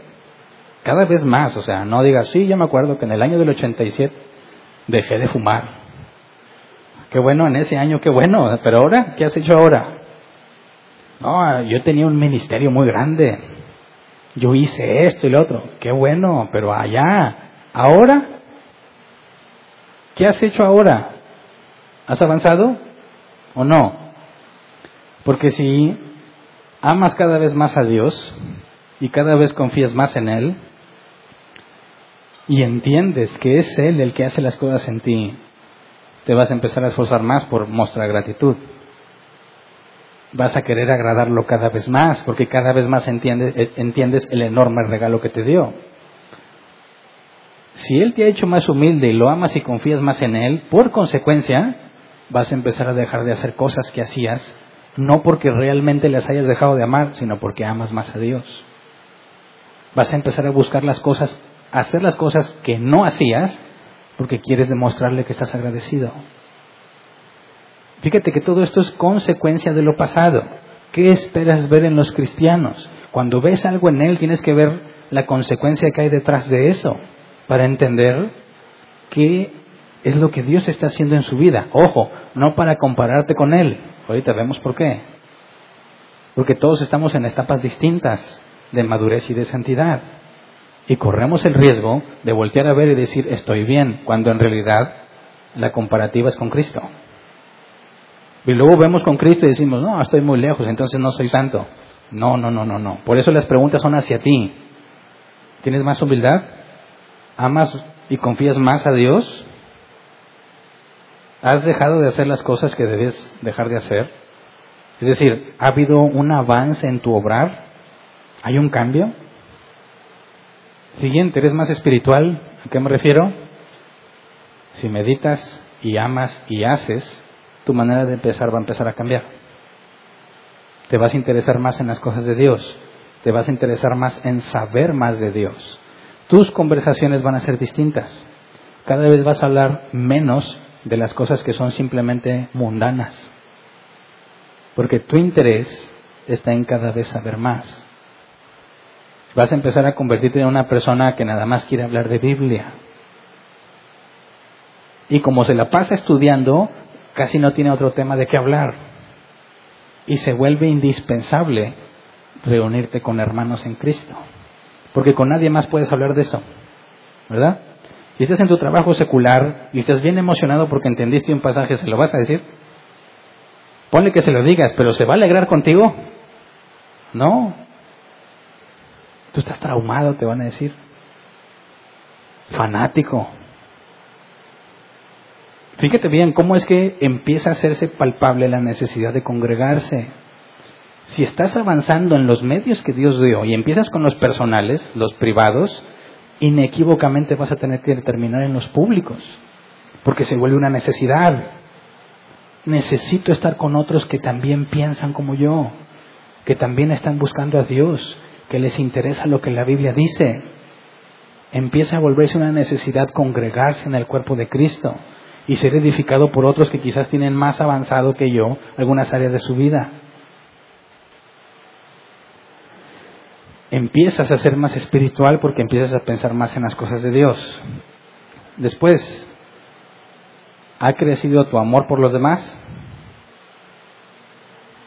Porque si ya pasaste por aquí y llegas a la necesidad de estar con otros cristianos, te vuelves consciente que tú también puedes edificarlos, que tú puedes explicarle cosas que quizás todavía no entienden que quizás tú puedes darles el ejemplo en determinadas circunstancias. Y es ahí donde empiezas a preocuparte de no hablar lo que sabes, sino lo que puedan entenderte. ¿Me explico? Si tú dices, hoy aprendí lo que es el supralapsarianismo, y si lo quieres explicar a alguien y dices, oye, ¿tú sabes lo que es el supralapsarianismo? No le preguntes eso. Cuando se da la oportunidad, explícale, o en los términos bíblicos, Dios decidió la caída antes o después de su elección. ¿Te has puesto a pensar en eso? De ahí se derivan ciertos términos teológicos, ¿verdad? Pero te das cuenta quién te ama por la manera en que te dice las cosas. ¿Te quiere apantallar o te quiere enseñar? ¿Qué palabras elige para hablar contigo? palabras que entiendas o palabras que te dejen confundido. Ahí se demuestra el amor de una persona para con los demás, ¿verdad? Tienes la oportunidad de alguien, tienes la oportunidad de explicarlo algo a alguien, ¿qué vas a hacer? Si realmente lo amas, ¿qué vas a hacer? Vas a decir, ahí te voy. Y empiezas con todo el rollo mareador que tienes. O primero empiezas a preguntarle, cosas para saber hasta dónde entiende. ¿Has leído esta carta? ¿Has comprendido esta parte? Esto y esto, y eso te da un panorama de qué es lo que sabe, entonces le explicas para que te entienda. ¿Se puede ver la diferencia entre quien ama a su hermano y quien nada más quiere apantallarlo? No caigas en esa trampa. Hay muchos que quieren apantallar a los demás. Pon atención en cómo te explican las cosas. Pon atención cómo las explicas y ahí te vas a dar cuenta si los amas o no. ¿Mm? Esto es consecuencia de lo primero. Ahora, si realmente amas a los demás más que antes, ¿sirves más que antes? Porque si amas a los demás y los quieres ayudar, ¿qué vas a terminar haciendo? Sirviendo. ¿Verdad? ¿Sirves más que antes? No digo que te satures de actividades, no, no, no. Servir más no significa estar en todos los ministerios posibles. Servir más es estar involucrado en mayor responsabilidad a la hora de servir. ¿Se entiende? No es lo mismo, por ejemplo, el ministerio de las obras de Dios. Ok, yo soy de los que apoyan, supongamos, y ay, servimos la comida y todo, ya. Ok. Y así me la pasé tres años. ¿Has servido más que antes? haciendo lo mismo siempre? No, he servido, pero no más. ¿Cómo le hago para servir más? Tienes que ir más allá de lo que estás haciendo. Tienes que pensar en cómo puedes ayudar más, cómo podemos multiplicar lo, que se da, cómo podemos organizarnos más, de qué cosas te haces cargo tú para desahogar a los demás. ¿Cómo podemos multiplicar para que más sirvan? Eso te lleva a servir más, aunque no estés en seis ministerios al mismo tiempo. Ahora fíjate bien, encuentras a alguien sirviendo y le echa todas las ganas. ¿Cómo le hace? ¿De dónde sacó esas ganas? ¿Mm? ¿Qué le echaron? ¿Qué libro leyó? ¿Qué le contestas?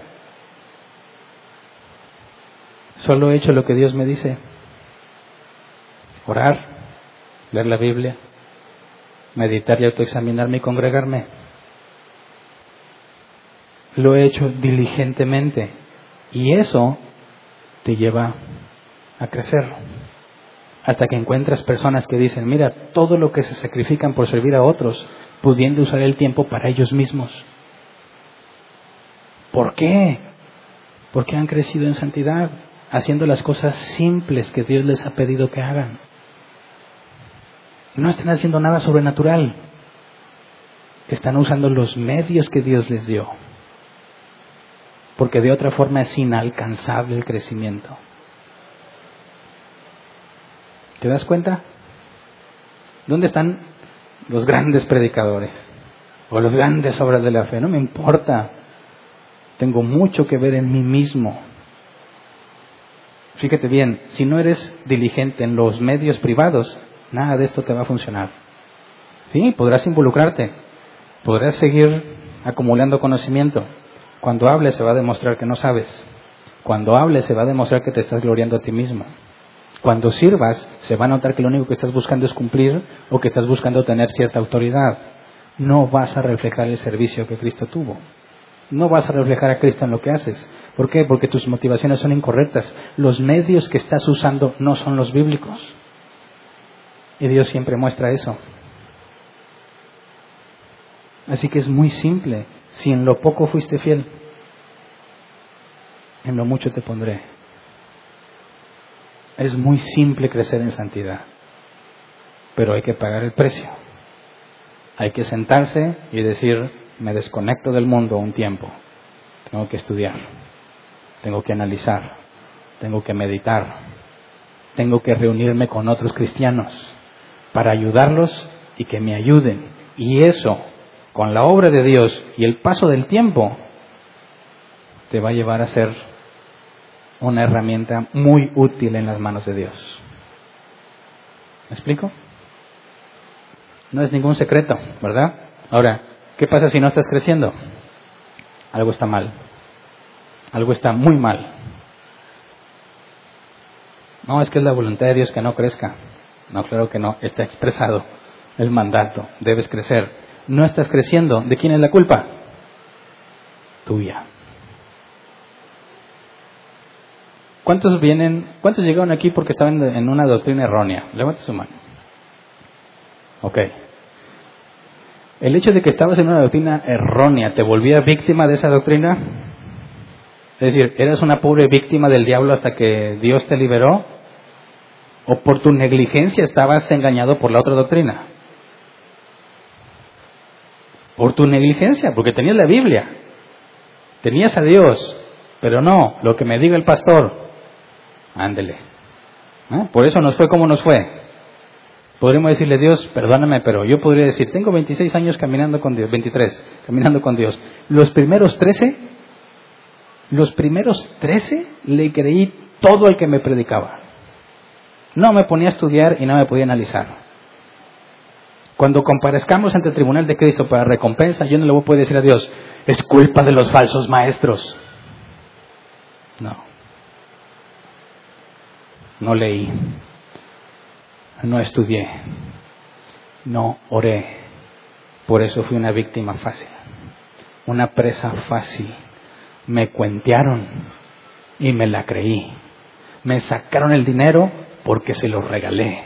Se aprovecharon de mí porque los dejé. ¿Verdad? Ahora, puede decir, estamos en una iglesia de sana doctrina. ¿Y? ¿Y ya por eso te vas a salvar?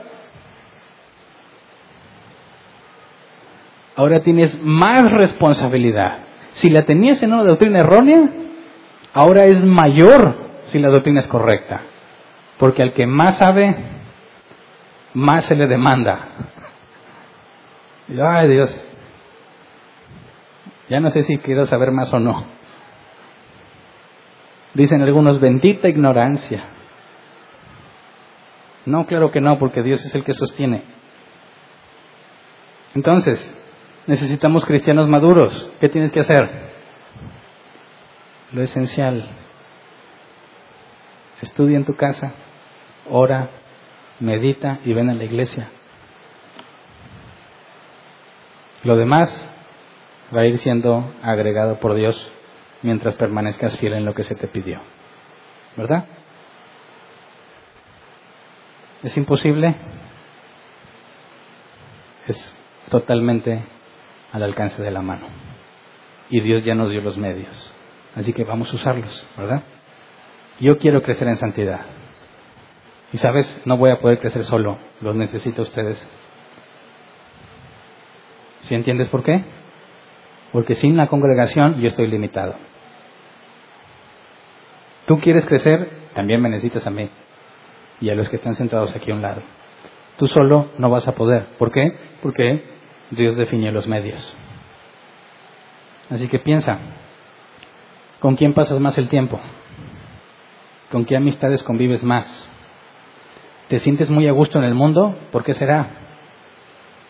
Yo he conocido cristianos que están más a gusto en el, mundo que entre los cristianos.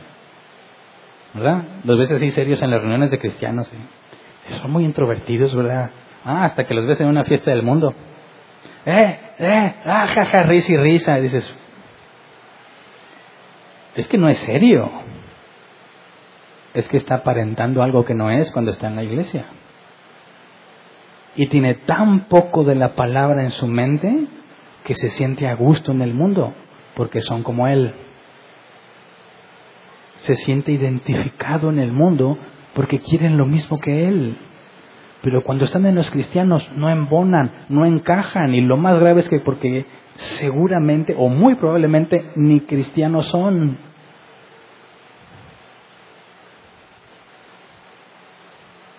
Un cristiano necesita a otros cristianos.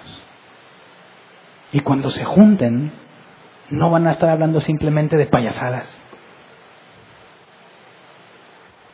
Van a estar buscando apoyo, confirmación, explicación de cosas que han estado estudiando. Porque desean crecer y aprender más. Así que analiza bien dónde te juntas y con quién te juntas. De qué hablan cuando se juntan. Puras tonterías estás perdiendo el tiempo. No puede ser que te sientes a gusto hablando de puras tonterías siempre. Tiene que haber profundidad. Tiene que haber interés por tu hermano, mutuo y recíproco. Tiene que haber ayuda para avanzar en las cosas de Dios, en ejemplo y en doctrina. Así que aún la santidad nos va a llevar a filtrar amistades dentro y fuera de la iglesia. Porque dentro de ti sabes sabes que debes tener otro círculo de amigos.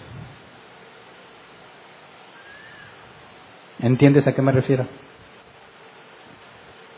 Vamos a ponernos de pie y vamos a orar.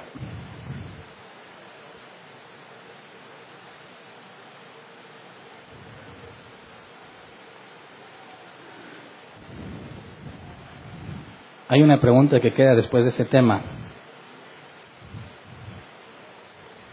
Si estoy creciendo en santidad, ¿puedo estar seguro de mi salvación o no? Si Dios quiere, se lo vamos a estudiar el próximo domingo. Pero hoy terminamos la novena parte de lo que es vivir en santidad. Vamos a seguir estudiando la vida cristiana. Y parte de caminar en santidad requiere la confianza de las promesas de Dios la seguridad de que Él es fiel, no el riesgo y la incertidumbre si vale la pena o no esforzarse. Pero hasta este punto, creo que este es el tema al cual más partes hemos estudiado. Tenemos con estos temas información más que suficiente para que empiece a haber cambios en las vidas de todos nosotros para que puedas ver hacia ti qué tanto estás avanzando y que también podemos ver a otros si han debido avanzar más. No para burlarnos, sino para ayudarlos. Es común que las personas se encuentren, tengo este problema, no he podido cambiar este pecado, y cuando indagas qué es lo que hacen, dices lo que falta, lo que te falta es convivir con cristianos.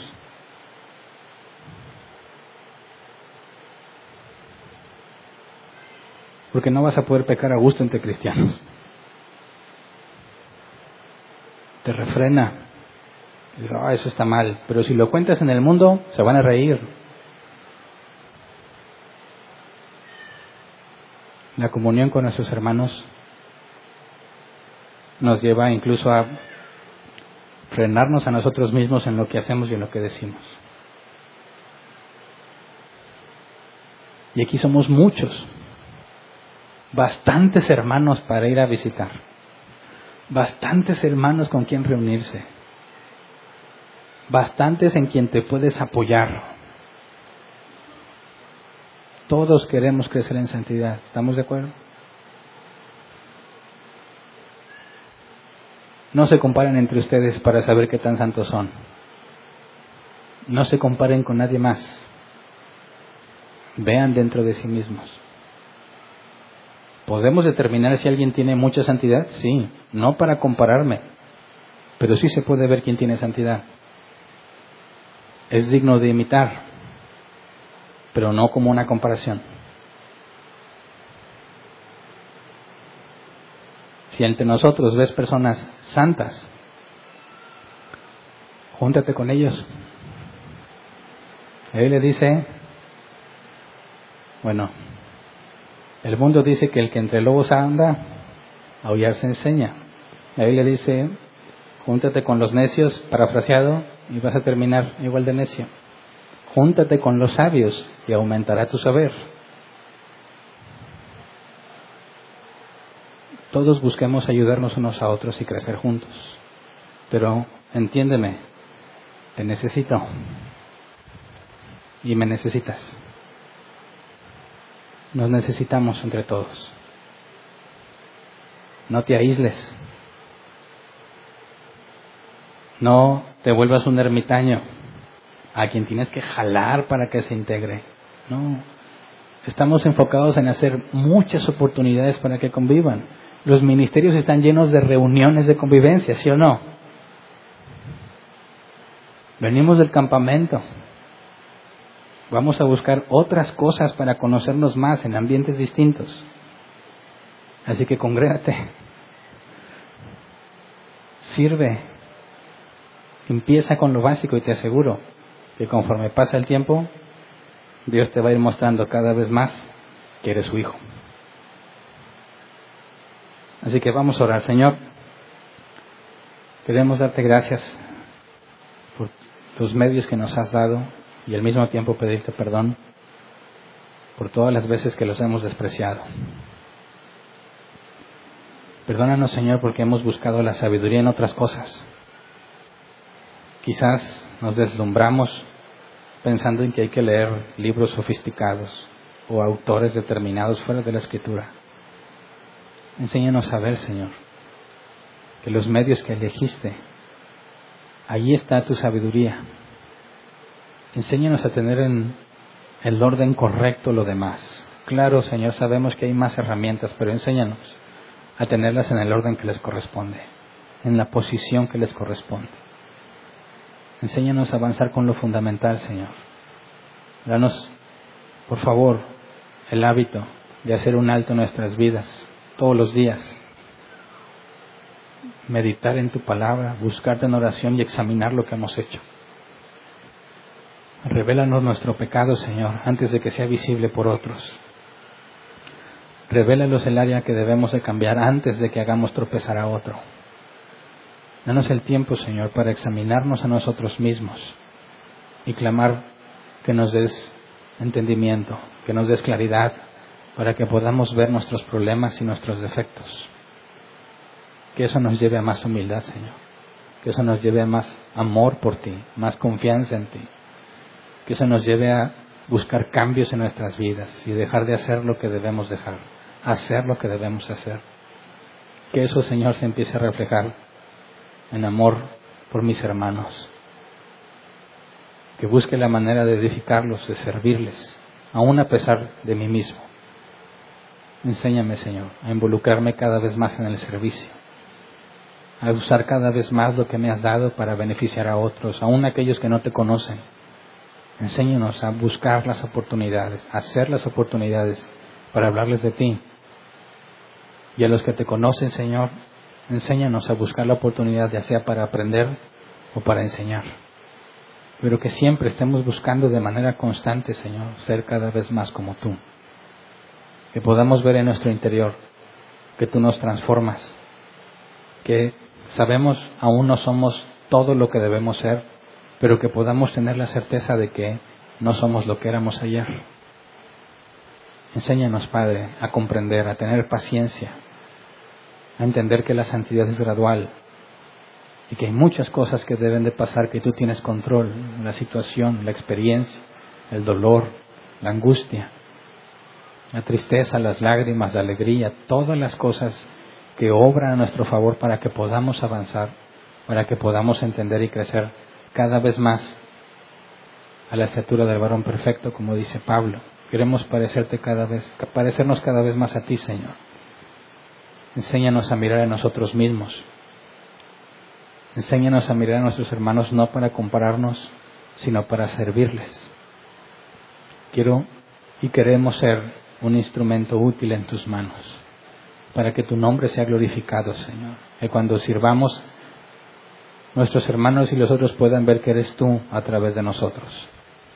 Que ninguno de nosotros se jacte por lo que le has enseñado, por el entendimiento que le has dado o por las cosas que ha conocido.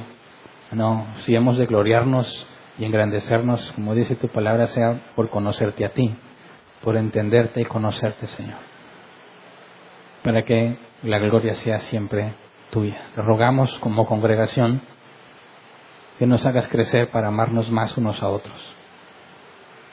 Que nos des, Señor, el querer como el hacer, para conocernos más como hermanos y servirnos más unos a otros. Enséñanos, Padre, a buscarte a ti sobre todas las cosas, reconociendo que solo tú tienes el poder para transformarnos. Nosotros solamente hacemos lo que nos toca, Señor, y llegamos a la categoría de siervo inútil, aquel que hace lo que se le pide. Así que nos humillamos ante ti, Señor, rogándote y suplicándote que nos hagas crecer en santidad. Gracias. Amén. Pueden sentarse.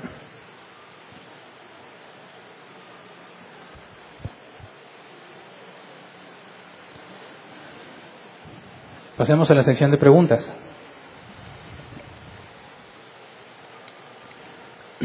Quince minutos para responder.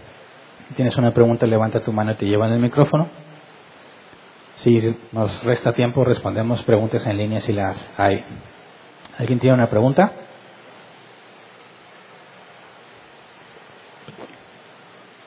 Acá había una mano levantada.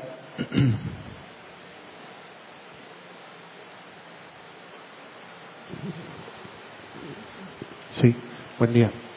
Pastor, en lo que se le llama las bienaventuranzas o el sermón del monte, ahorita que hablabas de las señales, síntomas, características, el carácter que debiéramos de estar mostrando si estamos creciendo en santidad, menciona en esas bienaventuranzas la mansedumbre, la misericordia, bienaventurados los mansos, bienaventurados los misericordiosos y dice bienaventurados los pacificadores podemos incluirlas también, ¿verdad? Pues, o sea, una persona, si yo tratara de meter discordia, por decirlo, en una congregación, en temas que no nos lleven a nada o sin sentido, sin mucho sentido, en lugar de ser un pacificador, pues como que no.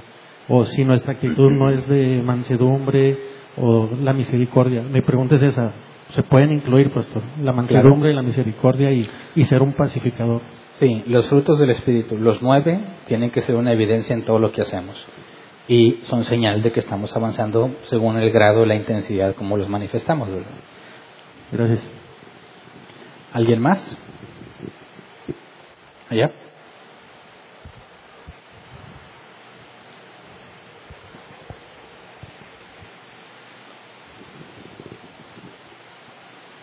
Buenas tardes. Buenas tardes.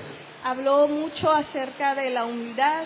Eh, bueno, yo he escuchado entre cristianos que muchas veces nos confundimos, somos humildes o no queremos quedar como tontos, porque mucha gente dice, bueno, yo soy cristiano, pero no soy tonto, me voy a defender. ¿Hasta qué punto eh, podemos concluir que somos humildes? ¿O hasta qué punto realmente no es que sea humilde, sino que tuve miedo de enfrentar una situación? Ah, ok. Bueno, es que la humildad eh, no significa que no te defiendas, ¿verdad? O sea, si alguien te quiere hacer una injusticia, yo puedo defenderme humildemente, ¿verdad? O sea, yo puedo incluso eh, no tolerar muchas acciones y hacerlo con humildad. O sea, la humildad tiene que ver con reconocer que Dios es mucho mayor que yo y que no hay nada bueno en mí. Entonces, si alguien me quiere hacer una injusticia, yo le puedo decir, oye, pero ¿por qué, verdad? ¿Cuáles son tus razones? No es lo mismo decir, no, tú no sabes con quién estás hablando, ¿verdad? No sabes quién soy yo. Soy un hijo de Dios. Eso ya perdiste la humildad. O sea, el ser humilde no tiene que ver con dejar que se aprovechen de ti. Pero igual, si eres humilde, te puedes defender sin, defenderte sin ofender a nadie, sin faltarle respeto a nadie, de una manera tranquila, pacífica, buscar que se haga justicia. No son cosas contradictorias la humildad y el buscar la justicia. Sería algo como la mansedumbre, porque no es lo mismo eh, discutir con alguien que tú sientes que llevas ventaja, o discutir con alguien que sientes que estás en desventaja social, económica, o hasta como tu jefe, ¿no? Sí, bueno, la mansedumbre tiene que ver también con, podríamos ver en una aplicación, el tolerar a otra persona, ¿verdad? Eh, cuando hablamos de que alguien es manso, y lo decimos en México, no es que sea menso, ¿verdad? Sino que tiene una tolerancia muy grande ante las ofensas o ante las provocaciones, ¿verdad? Es difícil sacarlo de control. Entonces, la mansedumbre va de la mano con la humildad, pero son cosas distintas, ¿verdad? Entonces, alguien puede ser manso cuando no responde a la provocación, ¿verdad? Pero eso no le quita lo humilde, ¿verdad? Estamos hablando de cosas distintas pero hay señal en nosotros para decir, ¿fui humilde o fui miedoso? Ah, bueno. Tendemos a cubrir el temor con humildad, ¿verdad? O con mansedumbre. Yo he conocido personas, oye, ¿por qué no le dijiste? No, no, no. ¿Para qué? Yo prefiero la paz. A veces están disfrazando cobardía o temor, ¿verdad? El punto es que tú, y es difícil, llegar a un punto en que hables y defiendas tu postura sin ser ofensivo. ¿Me explico? Si alguien dijera, no, es que estás mal, y puedes hablar con mansedumbre y con humildad y tratar de demostrarle cuál es tu punto. Y si él te grita y te quiere sacar de control, bueno, si eres manso y humilde, vas a permanecer ecuánime. No te vas a aganchar empezar a gritar. Y eso es muy difícil, porque depende mucho de ti y de la persona con la que estás hablando. Hay personas que te preguntan o entran en discusión, pero tranquilos, y podemos hablar tranquilamente los dos. El problema es cuando tienes a alguien alborotador ahí te vas a medir a ti mismo qué tanta mansedumbre y qué tanta humildad tienes, ¿verdad? Esos son los puntos que te ponen a prueba. Pero no te comparas con alguien más, sino ahí mismo en tu reacción. Y a veces en eso no nos damos cuenta y necesitamos la opinión de otros. Y esos otros te van a decir cómo te vieron, tú puedes comparar cómo te vieron con cómo te percibes y ahí haces ajustes. Igual no es lo mismo con un hermano que con un incrédulo. Un hermano en Cristo, no. Al hermano en Cristo puedes ir a citar la Escritura. Al incrédulo, no necesariamente. Eh, ya depende de, qué, cuál sea el tema a tratar. Ahora también nunca va a ser igual con alguien a quien le tienes confianza y alguien a quien no. Eso lo puedes ver en tu propia familia. No es lo mismo pelearte o discutir con alguien de la calle que con tu hermano. Con tu hermano ya le sabes sus puntos débiles, ya vas directo a donde le duele. Ya lo conoces. Al que está afuera dices, no, no, con mucho respeto. Bueno, porque no lo conoces. Pero entre hermanos hay otra confianza también, ¿verdad? Nos podemos decir las cosas de otra manera, nos conocemos, afuera no tanto. Entonces, la situación te va a decir hasta dónde puedes ir y hasta dónde no para tratar de permanecer humilde y manso. gracias. ¿Alguien más?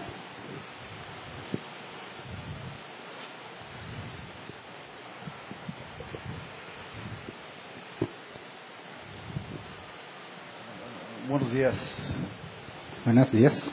Bueno, la palabra de Dios dice, porque muchos son los llamados, pero pocos los escogidos. Yo tengo un comentario acerca de, lo que cada domingo vemos, de que de dioses son los tiempos, ¿verdad? Él maneja nuestra vida y las vidas de todos ah, de una manera muy particular. Eh, como podemos ver, Dios permitió que José fuera maltratado por 12, 15 años y ultrajado y vejado, encerrado en prisiones y todo eso, ¿verdad?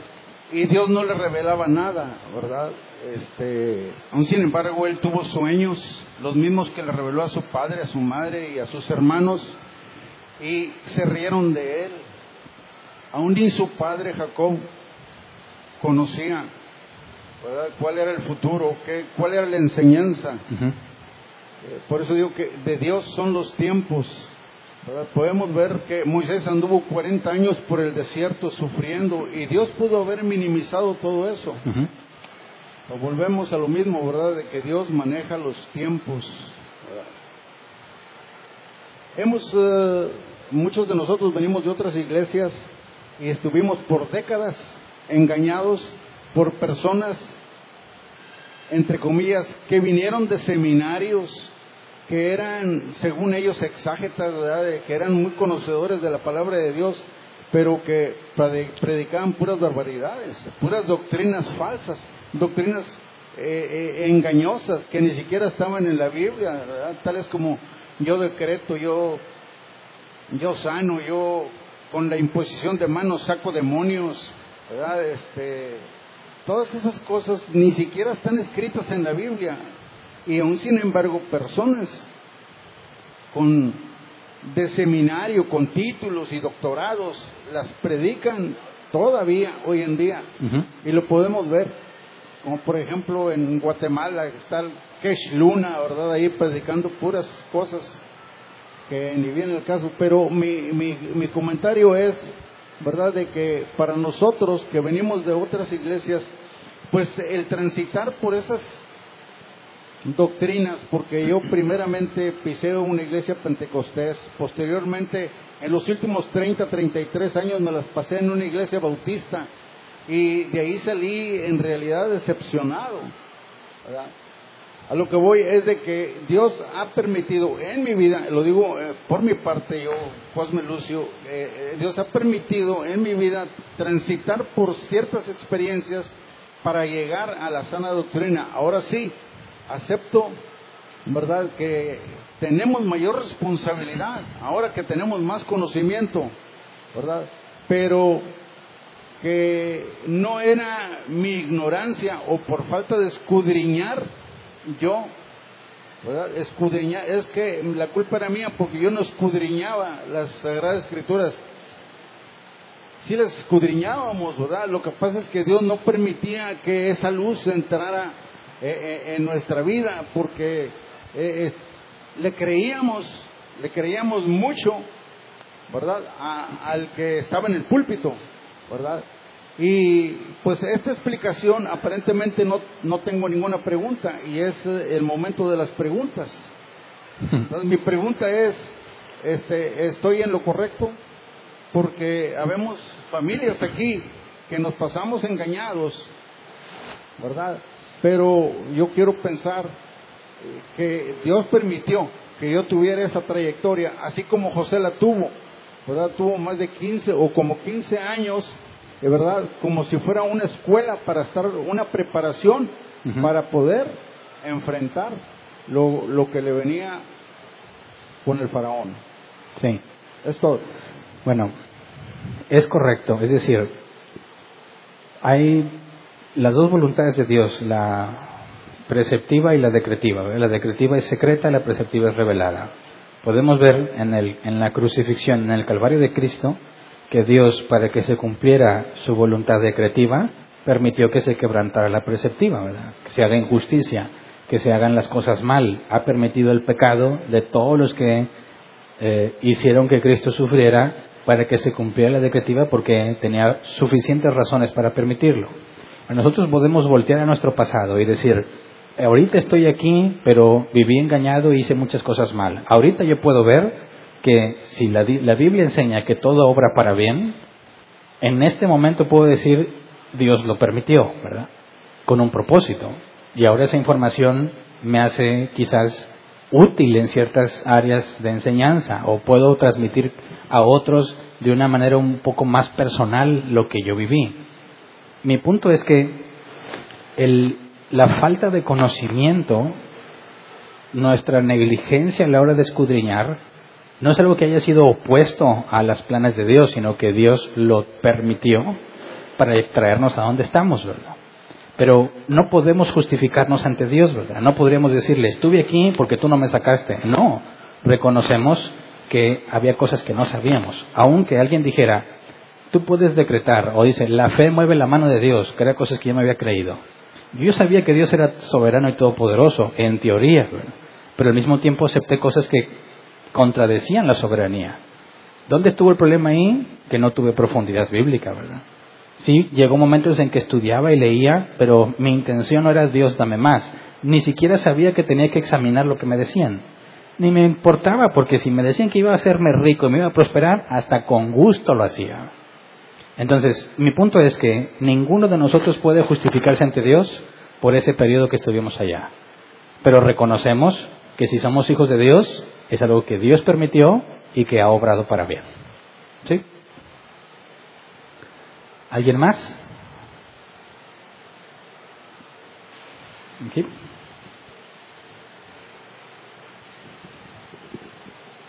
Buenos días, hermano.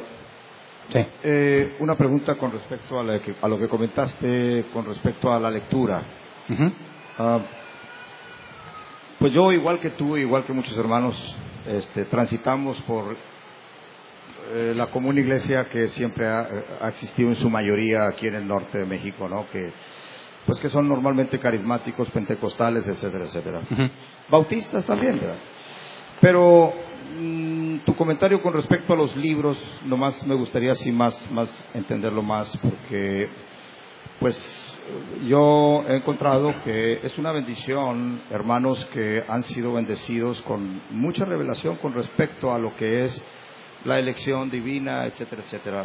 De hecho, mencionaste ahorita, estaba citando a Serraire, ¿verdad? No sé si estaba, no te entendía bien. Charles Serraire es el que es el que citaste. J.C. Ryle, siglo XVIII. Ah, ok, no, no, entonces no es Charles C. Pero bueno, eh, hiciste algún comentario sobre los libros y que si doctorados y que eh, yo sé que eh, lo, lo, lo, más importante es la Biblia pero para ser honestos, este, eh, lo que es el cristianismo reformado, si no hubiera sido a través de los libros, yo creo que estuviera yo en otro lugar. Entonces, no sé si pudieras aclarar un poquito más los comentarios, que hay hombres santos que han escrito desde muchos años atrás. yo lo que, me, lo que me refiero es que no es que los, leer otros libros sea algo malo. El problema es solo leer esos libros. Es decir, esos libros deben ser un apoyo a mi estudio de la escritura. Y lo que ellos dicen, filtrarlo con lo que yo he entendido y ver si realmente tiene sentido. No cometer el error de que casi no leemos la Biblia porque estamos leyendo muchos otros libros. Y ni siquiera nos hemos tomado el tiempo de examinar con detalle en nuestro estudio si estamos llegando a las mismas conclusiones que el actor, Simplemente cedemos la espiritualidad. ¿Por qué? Porque es MacArthur, porque es Sproul, porque es Piper, y asumimos que lo que ellos digan debe ser cierto. Y eso es un problema, ¿verdad? He conocido cristianos que citan a los autores, aunque lo que estén enseñando sea bueno, no pueden citar la Biblia porque no saben dónde dice la Biblia eso, sino que citan a los autores. Y eso, aunque no necesariamente estén aprendiendo algo mal, eso ya es una desviación, porque estamos empezando a ceder nuestro estudio por lo que otras personas dicen. Y ya salimos de eso, ¿verdad? Se supone que ya aprendimos la lección de que no podemos estar confiando en el humano en lo que dice, sino que tenemos que examinar en nuestro estudio lo que la escritura enseña. Ok, aunque también es, bueno aclarar el contexto que yo vengo.